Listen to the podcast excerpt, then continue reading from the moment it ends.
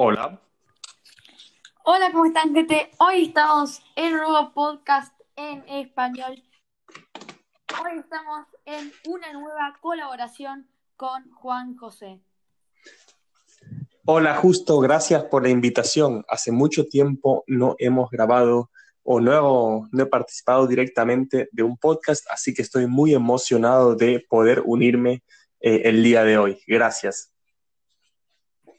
Sí, eh, hace un montón de tiempo que no grabamos. Hoy estuve escuchando cada podcast que eh, hicimos juntos y la verdad se podría decir que hicimos historia y hoy volvemos a hacer historia otra vez. Porque hoy revivimos eh, un podcast que hicimos al principio de la cuarentena em, sobre qué va a pasar con el coronavirus y todo esto que contó con José de las dos patitas que tiene esta emergencia sanitaria que si ustedes quieren buscar el link, se los voy a dejar en la descripción del podcast justamente que estábamos eh, revisando hace poco. Y hoy tenemos tres artículos, explicar cada uno, y nos pareció muy interesante cómo lo detallan y cómo podemos sentirnos incluso eh, hasta preocupados del coronavirus. Juan José, ¿cuándo puedes explicar un poquito en cómo la pandemia, em, sí, la pandemia del coronavirus. Claro que sí. Eh, y, es muy difícil rastrear el, origen del, coronavirus, pero está claro que pertenece, es una mutación de un virus, de la familia de los virus, de los coronavirus, justamente.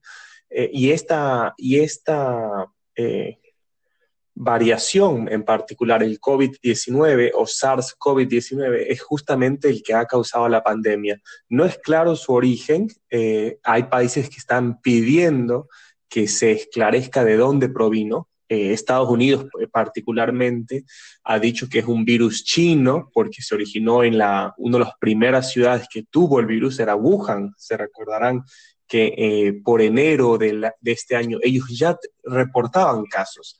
Entonces hay mucha gente que quiere que se esclarezca el origen del virus porque eh, una de las teorías es que pudo haber sido un virus normal que se transmitió de un animal, de los murciélagos, a los humanos, pero al mismo tiempo hay que eh, descartar que fue desarrollado en un laboratorio como un arma biológica. Entonces, el origen del virus para muchos es importante para entender eh, quiénes son los países que están promoviendo el desarrollo saludable, en armonía entre las naciones y quiénes podrían estar tal vez teniendo una agenda un poquito más eh, diferente.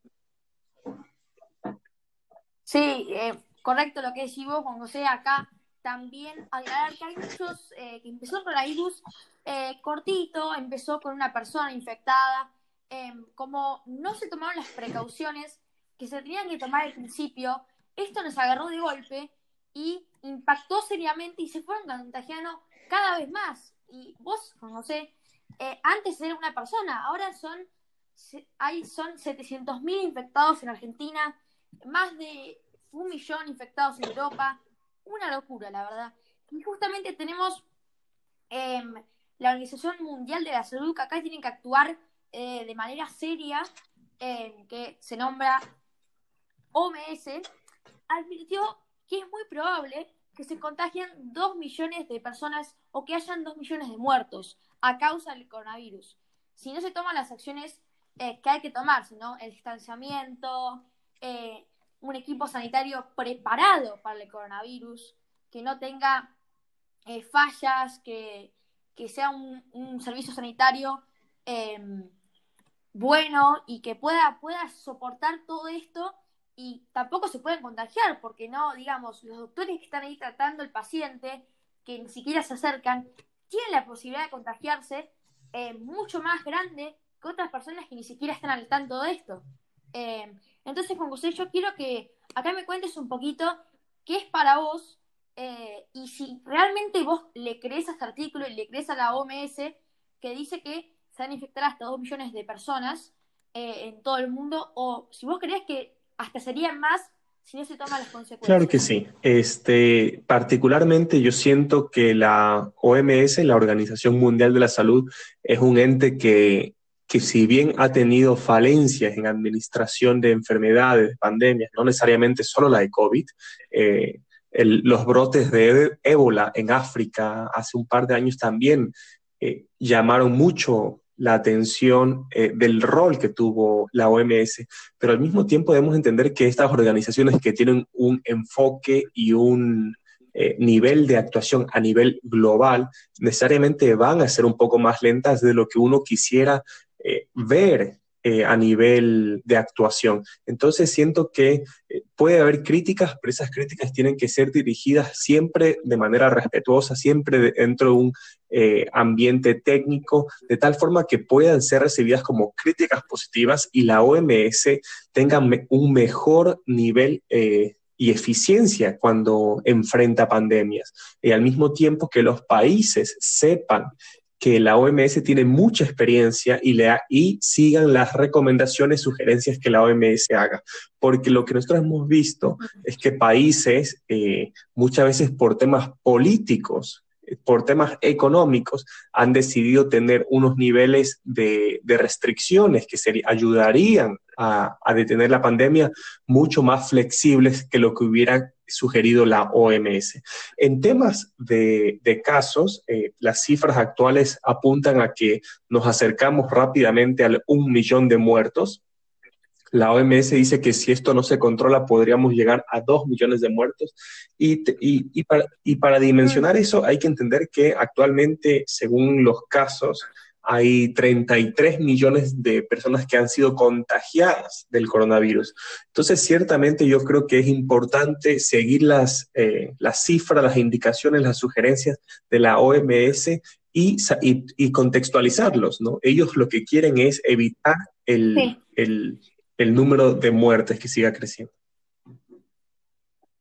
Juan José, acá te voy a agregar una cosa, que es que actualizado en un minuto ya se cumplieron un millón de muertes, así que eh, la verdad que lamentamos esto y queremos obviamente eh, nosotros em, aclarar esta situación porque hay gente que no entiende muy bien cómo está sucediendo todo esto, no lo percata bien, que hay gente que no se cuida. Entonces, desde acá eh, queremos que sigan los consejos de profesionales de la salud y que no se sigan por sí mismos porque siempre es como si yo, por ejemplo, me autodiagnostico me en una situación de riesgo en la que yo podía morir em, y siempre hay que asistir un doctor. Es, acá es casi prácticamente lo mismo, que hay que nosotros tener las precauciones, el barbijo, em, el tapaboca, cubreboca, como se llama en varios países. Entonces, hay países obviamente que están más débiles que otros, ¿no, Juan José? Por ejemplo, vamos a hablar de tu país de origen, Ecuador, ¿Cómo está, según, a ver si vos leíste algo, cómo está realmente sufriendo esta crisis realmente o la está, la está superando? Porque hay países que ya la van superando, eh, van tomando las precauciones, y hay otros países que están en crisis sanitaria y económica, ¿no? Porque todo esto lleva em, a pérdida de muchas cosas, pérdida de plata en el producto sanitario y hay que hacer muchos eh, arreglos dentro de todo y hay que, em, hay que prepararnos, ¿no? Porque el servicio justamente argentino ni siquiera tenía eh, servicio de la salud o gobernantes ahí de la salud, por ejemplo, acá em, no había un sistema de salud eh, como un presidente de la comisión y todo eso, y fue afectando mucho más, que Argentina llegó, podemos decir que llegó casi último, pero quiero seguir con Ecuador y quiero preguntarte a vos, José, eh, ¿qué diferencia hay entre un país más pobre, digamos, Ecuador, y eh, tu país que estás viendo ahora, Londres? Bueno, ciertamente el enfoque ha sido muy diferente de Ecuador con, el que ha tomado Reino Unido. Eh, no siento que, hayas, que Reino Unido ha sido un enfoque positivo pero al mismo tiempo tampoco lo ha sido el de Ecuador. Eh, pero de alguna forma los dos han tenido falencias muy graves eh, de cada lado. En el caso particular de Ecuador, como mencionas, una economía deprimida, eh, una, economía con altas tasas de desempleo, con alta tasa de informalidad. Es muy, con, muy poca bancarización, con muy poco eh, digitalización de servicios públicos, las personas no tienen la facilidad para simplemente ponerse en la casa y, estar eh, sin y estar esperando pues que el virus sea controlado. Entonces, evidentemente hubo la presión muy fuerte de salir y trabajar porque la informalidad que bordea el 70% en Ecuador hace que la gente tenga que vender, que tiene que es un país que vive del comercio, del, de los restaurantes.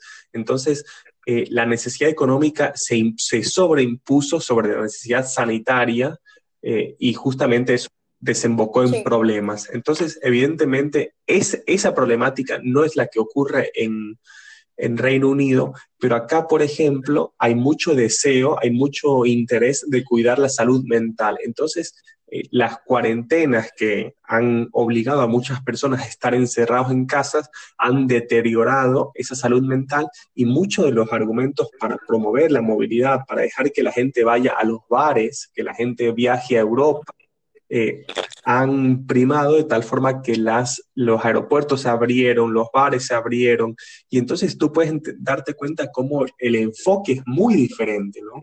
Pero en ambos casos el resultado es que la economía eh, primó y se activó mucho antes de lo que tal vez organizaciones como la OMS hubieran eh, sugerido. Entonces, en el caso particular de Reino Unido, las restricciones están empezando porque hay indicios de que estamos ya en, una segunda ola de contagios.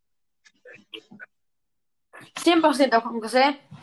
Eh, la verdad que yo creo que acá tenés mucha razón obviamente todo depende de la población, de las decisiones que tomen eh, diferentes organizaciones o el presidente que acá lleva el cargo, en el caso de Londres, la reina y los directivos. Eh, pero también justamente eh, hay que ver algo, porque una cosa es post pandemia, que es cuando se termine la pandemia, y otra cosa es antes de la pandemia, ¿no? Que estábamos hablando de las tres, las dos patitas y todo eso, y ahora todo cambió mucho más, hasta nuestra forma de pensar cambió, ya que ya tenemos más indicios sobre la pandemia, qué puede pasar, y hay muchas especificaciones, unas, algunas buenas, obviamente, y otras no. Em, y justamente estamos hablando de acá de la OMS, que advierte de que la vida no volverá a ser como antes, ¿no? Acá pasamos a el siguiente artículo. Y estamos hablando de la doctora de la salud, María Neira, que piensa esto, ¿no? Como cualquiera puede pensar que no volverá a ser como antes o que sí volverá a ser como antes. Yo quiero dar acá quiero dar la palabra a José y que nos diga si él piensa lo mismo que esta doctora o si no. Yo, sinceramente, antes de que vos hables, yo pienso que va a ser igual, em, que va a ser, perdón, que va a ser diferente, porque vamos a tener que tomar otras precauciones, vamos a ya pensar otra cosa del mundo que pensamos antes y vamos a eh, tener otra, otra mente y otra, otro enfoque dentro del mundo cuando se termine la cuarentena que ahora, ¿no? Porque ahora tenemos, digamos, quiero salir y cuando realmente podamos tener la posibilidad de hacerlo, vamos a tener que cuidarnos, vamos a tener que hacer muchas cosas y hasta profesionales como Billy Gates advierten que habrá otras pandemias, otros virus que nos atacarán y tenemos que estar preparados, sinceramente, Juan José. Y bueno, justamente acá te quiero dejar eh, que vos nos digas tu opinión acerca de esto y si vos pensás que es cierto. Claro, claro, justo, gracias. Eh, estoy de acuerdo contigo, siento que el mundo no puede volver a ser igual que antes. Eh, muchas cosas nos ha demostrado la pandemia y muchas personas se han dado cuenta de sus capacidades internas, ¿no? la pandemia obligó a muchos a aprender a cocinar, a muchos a para evitar el uso del transporte público a, utilizar bicicletas. Entonces hay, hay unas reflexiones muy importantes a hacer sobre la economía del consumo.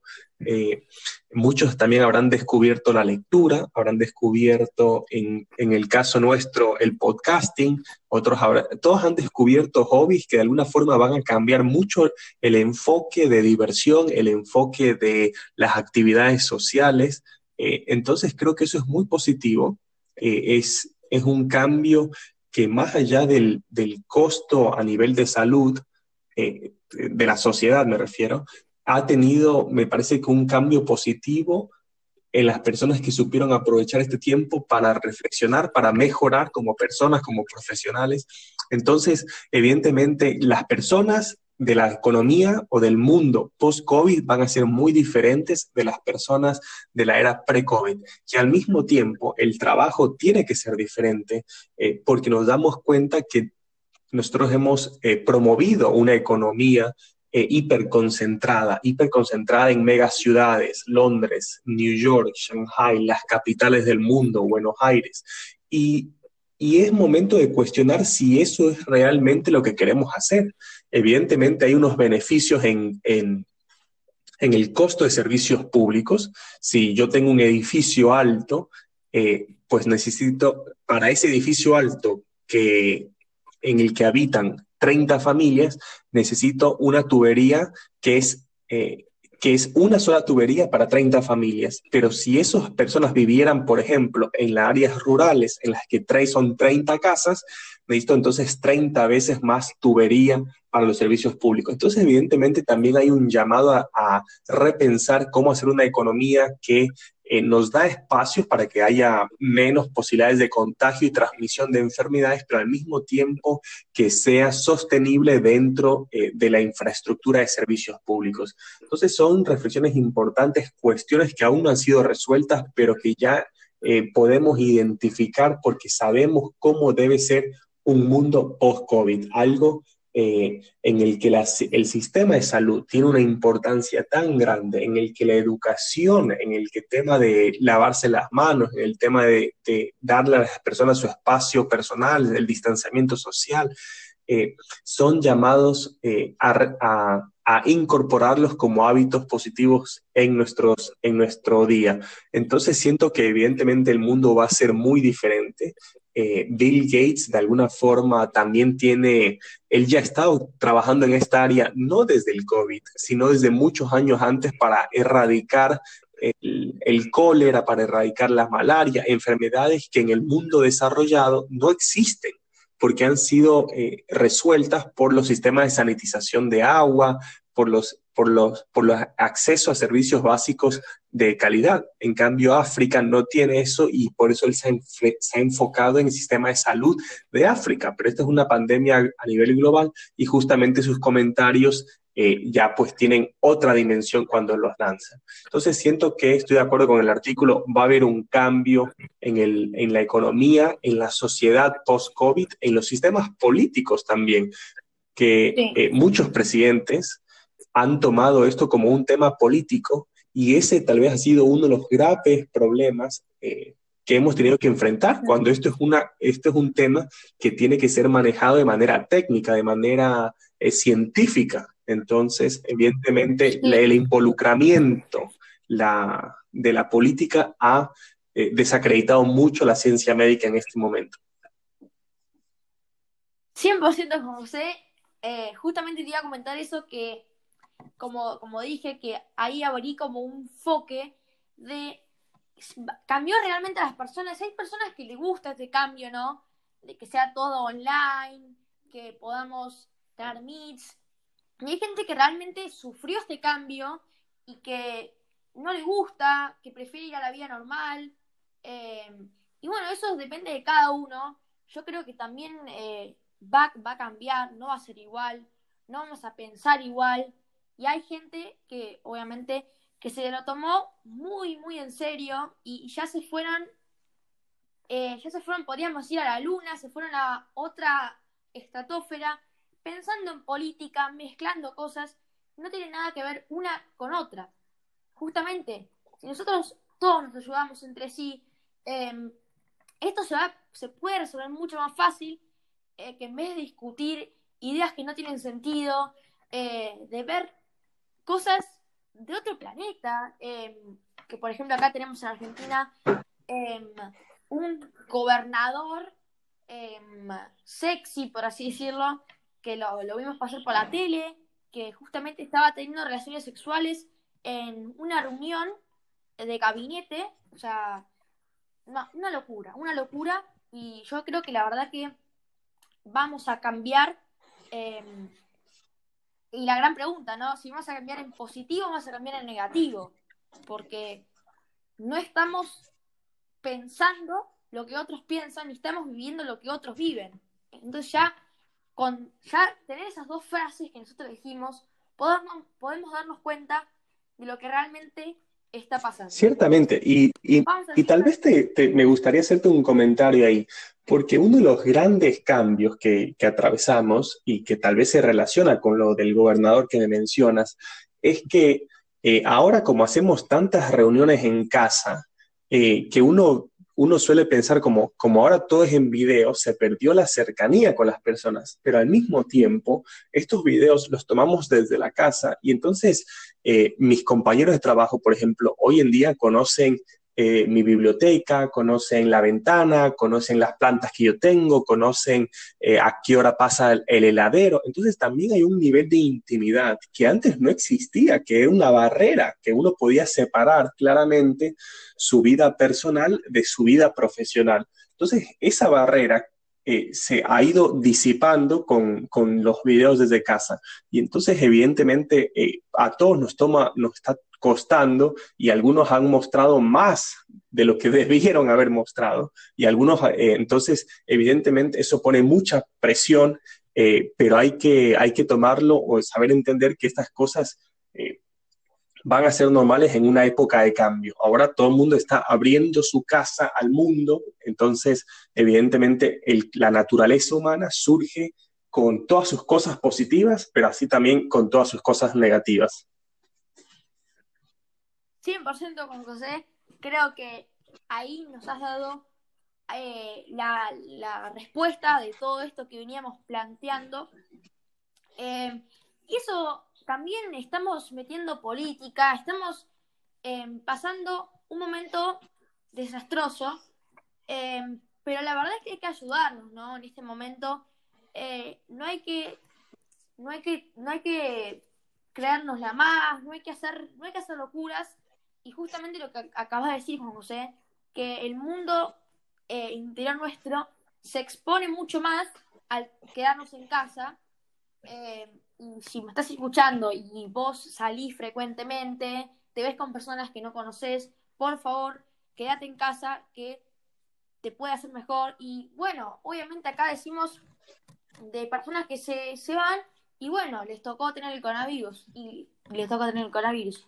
Y acá, José, te voy a hablar de algo que yo estoy viendo y que todos estamos acá expectando, que es que nosotros decimos, y si tiene que tocar el coronavirus que nos, que nos infecta a nosotros, que toque, que venga lo que venga, em, pero la realidad es que no sé cómo vos lo pensás esto, si toca, toca, o si no toca, no toca, porque en cierta manera es muy aleatorio, porque hay veces que vos estás de cerca y no te contagiás, hay veces que, a veces que sí, hay veces que se juntaron todos, pero unos terminaron contagiándose. Hay test eh, de coronavirus que dan negativo, después dan positivo. ¿Cómo ves esto? Mira, es, es tal vez un poco lo que mencionas. Es, es un proceso que es difícil de controlar. Eh, no sé si lo podríamos llamar aleatorio, porque ahí habría que consultar con un epidemiólogo, pero ciertamente es un proceso difícil de controlar y como los virus son invisibles, entre comillas, tampoco podemos saber a ciencia cierta de que estamos enfermos y como tú bien indicas, eh, eh, hay, hay personas que son asintomáticas, entonces tienen el virus, pero no muestran ningún síntoma. Y entonces, justamente el enfoque que tanto mi esposa y yo hemos tomado es que si bien nosotros podríamos, por un tema de edad, que somos una edad eh, que hace ejercicio, relativamente saludables, eh, que hemos tenido pocos, hemos tenido la suerte de no tener muchas enfermedades en el pasado, ciertamente sabemos que tenemos una poca probabilidad de desarrollar síntomas muy fuertes del coronavirus. Pero es necesario cuidarnos, es necesario usar todas las recomendaciones del gobierno y de la OMS, porque justamente no es por nosotros, sino es por las otras personas en la sociedad, porque si nosotros estamos contagiados, si, estamos contagiando, eventualmente puede llegar a una persona que no tiene estas condiciones que le podrían ayudar a enfrentar mejor el coronavirus. Entonces, eh, evidentemente, eh, me alineo con lo que mencionas. Eh, te toca, toca, pero, es posible minimizar la transmisión siguiendo las recomendaciones del gobierno. 100% con José. Eh, la verdad que acá estoy de acuerdo con vos, que hay personas que son más vulnerables y otras no. Em, los más expuestos, personas de más de 50 años o 60 años, em, son las personas que más tienen vulnerabilidad, no solo porque son mm, que salen, sino porque son personas viejas y justamente las personas que tienen una edad mayor tienen más vulnerabilidad a contagiarse de resfríos, no solo del coronavirus, ¿no, Juan José?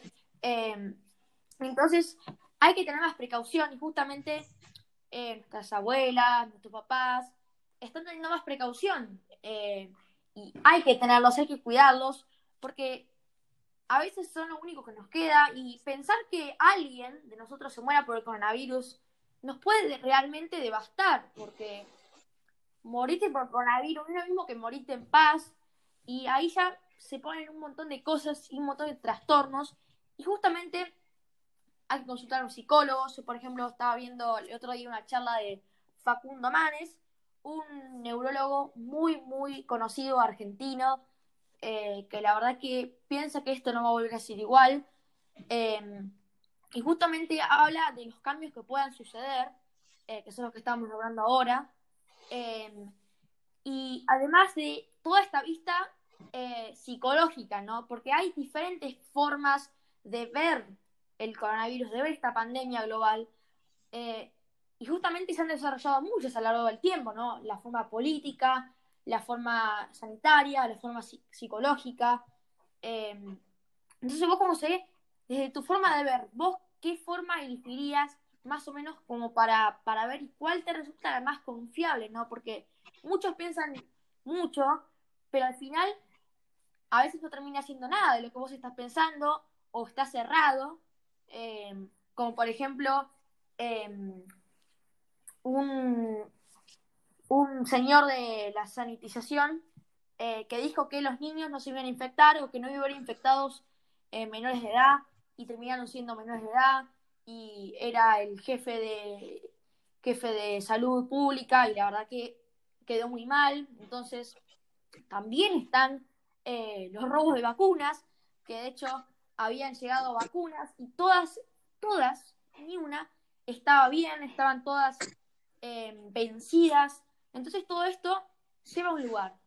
Eh, Juan José, ¿vos querías agregar algo? ¿Querías em, sí, Sí, tal vez en, respecto a lo que tú mencionas, yo lo que tal vez quisiera hacer un llamado a todos los seguidores, a todos los oyentes de PodNews, eh, que muchos de nosotros no tenemos formación en, medicina, en epidemiología. Entonces, ciertamente tenemos que seguir el consejo de los expertos, porque incluso si ellos están errados, la recomendación es para que erres en el lado de lo positivo, para que erres en el lado de la precaución. Ponerte la mascarilla, lavarte las manos 20 segundos, eh, guardar la distancia de dos metros con las personas, no tocarse el rostro. Todas estas recomendaciones eh, pueden ser molestosas, si se quiere, pero, pero lo peor que puede pasar es que eh, te demores 10 segundos más, 20 segundos más, que te demores un poquito en hacer las cosas, pero el beneficio potencial es que, como tú mencionas, las personas que son vulnerables no sean expuestos al virus. Entonces, mi llamado concreto es cumplamos las recomendaciones, porque aún sin la probabilidad de que nosotros mismos tengamos o desarrollemos síntomas severos de coronavirus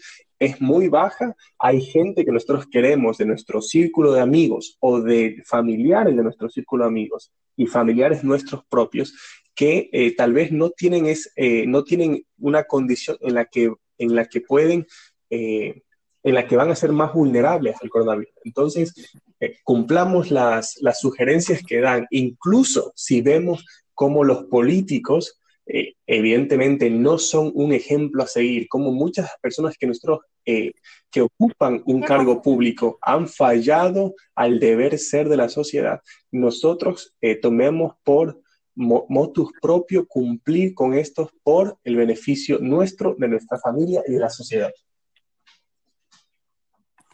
100% Juan José. Em, la verdad que justamente hemos notado un gran cambio desde que empezó la cuarentena y que estaba abriendo podcast hasta ahora. Eh, la verdad que justamente sigan estas recomendaciones, aunque incluso no sean confiables, síganlas igual, porque así nos cuidamos todos. Hasta acá el podcast de hoy. Espero que os haya gustado mucho, espero que os haya entretenido y más que entretenido, informado acerca de estos artículos que quizás ni siquiera los habías leído o no se te habían pasado por la cabeza estas ideas que te estamos nombrando. Así que bueno, un saludo muy grande, un abrazo muy grande Juan José, que nos está estado ayudando con el guion, con todo, así que muchas pilas ahí. Y bueno, quién sabe, podemos grabar otro podcast más. chao. chao.